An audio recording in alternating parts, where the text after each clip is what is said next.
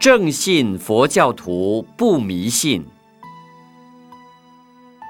看风水、看相、卜卦、排八字，是不是正信的佛教？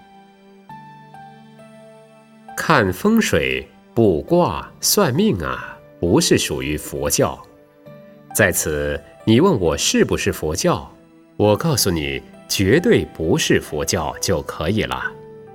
家师讲的太多，我们今天听讲的居士里边，说不定就有会排八字、看相什么的，也许就有这种居士回去打电话给师傅说：“师傅啊，你最好不要乱讲。”我就是受人警告过，所以今天我就不讲了。